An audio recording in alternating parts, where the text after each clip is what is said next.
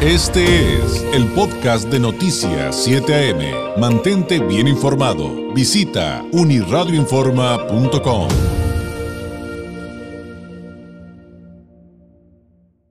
Mucho gusto poder saludar a través de la vía telefónica al doctor Fernando León García, el rector del sistema CETIS Universidad. Doctor León, ¿cómo está? Muy buenos días.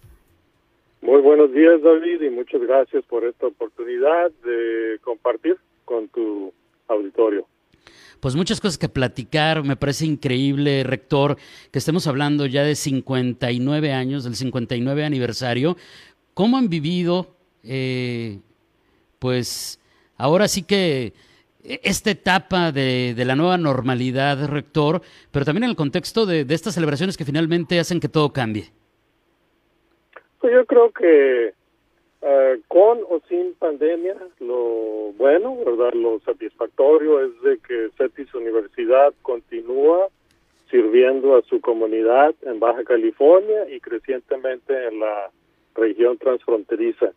Ciertamente la pandemia pues nos ha presentado retos a todos y hay quienes hemos estado un poquito mejor preparados, otros no, eh, en el marco de tecnología, innovaciones, cambio, mejora, y a través de esa disciplina hemos podido nosotros eh, poder continuar, ¿verdad?, sirviendo a nuestro público, es muy satisfactorio, y hemos lanzado recientemente el modelo Cetis Flex 360. Así que eh, nos mantenemos, ¿verdad?, firmes en este servicio a la comunidad y muy orgullosos en este 59 aniversario.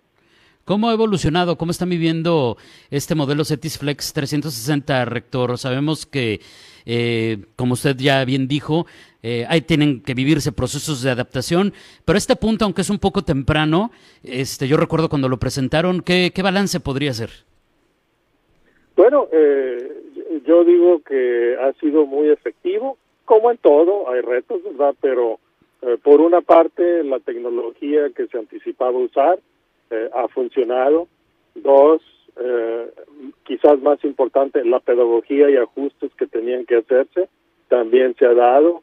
el entrenamiento que tuvo que hacerse adicional con todo el profesorado y hemos tratado de mantenernos cercanos al alumnado y estamos por hacer lo mismo con padres de familia para asegurarnos que se siga mejorando este modelo, este esquema que en principio empieza en forma remota, porque así lo exige el semáforo, pero que está preparado para que conforme vaya cambiando el semáforo, nosotros vayamos ajustando la dosis de interacción física, que en este momento, aunque quisiéramos, no podemos ni debemos por cuidar la salud del alumnado.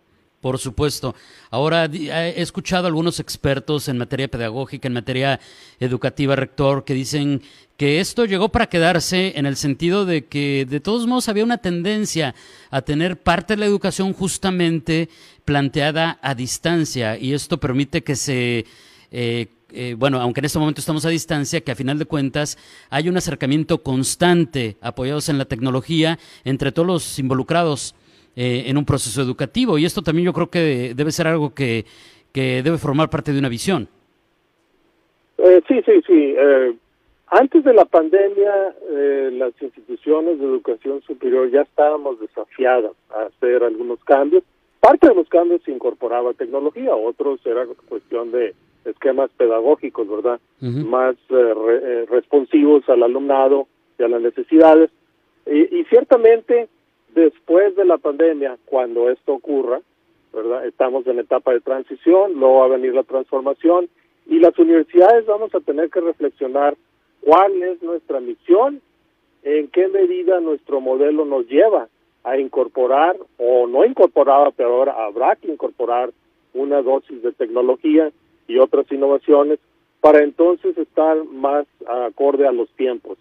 Considero que a la baja las universidades vamos a tener que hacer algunos cambios y ajustes, pero sospecho que vamos a estar desafiados para implementar innovaciones que respondan más a los tiempos, que la nueva normal va a ser más parecido a lo que estamos enfrentándonos ahorita que lo que era el pasado hace seis o nueve meses.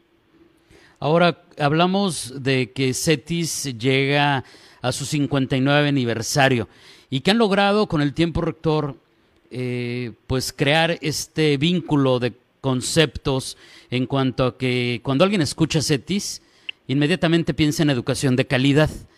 Eh, si tratáramos de resumir o de destacar eh, qué se han logrado en los últimos años en CETIS con este crecimiento, ¿qué, ¿qué, nos plantearía usted? ¿Qué traería a la mesa?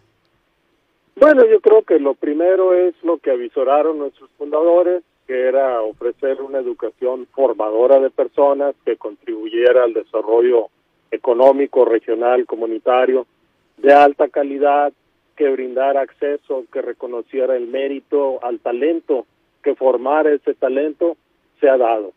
Si quisiéramos hablar de números, de eh, logros, ¿verdad? Pues la de 52 alumnos con que se empezó en 1961, ahorita andamos aproximadamente en 8.200 a pesar de la pandemia.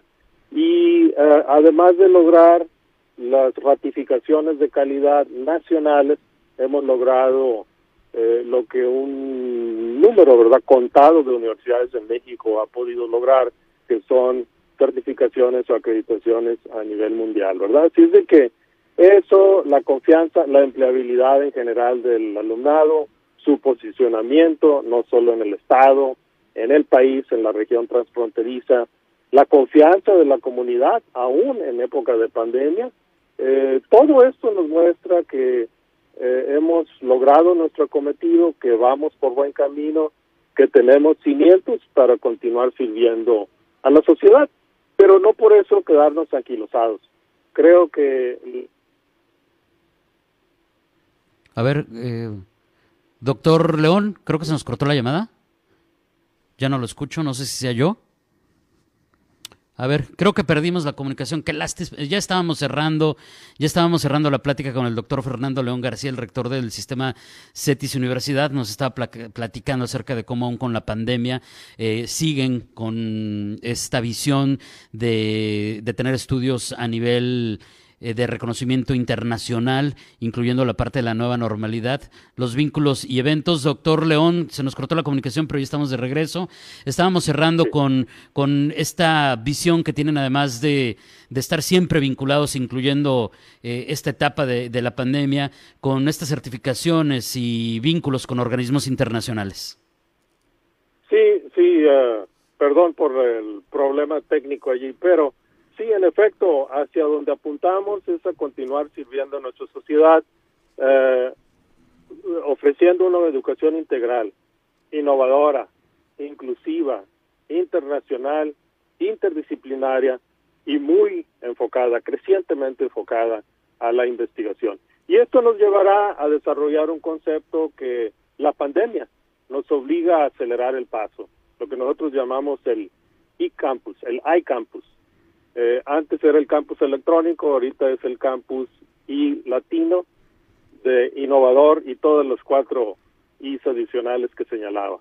Eh, ese es el rumbo, ¿verdad?, en el que tenemos que apuntalar nuestro desarrollo futuro para el bien de nuestra región eh, baja californiana, ¿verdad?, eh, Cali Baja y transfronteriza la educación y con la investigación, por supuesto, algo clave, que es la generación de conocimiento, no solamente la transmisión del mismo rector. Le agradezco enormemente estos minutos, un abrazo a la distancia y felicidades por este nuevo aniversario número 59, no lo puedo creer, de CETIS, del sistema CETIS Universidad. Muy buenos días.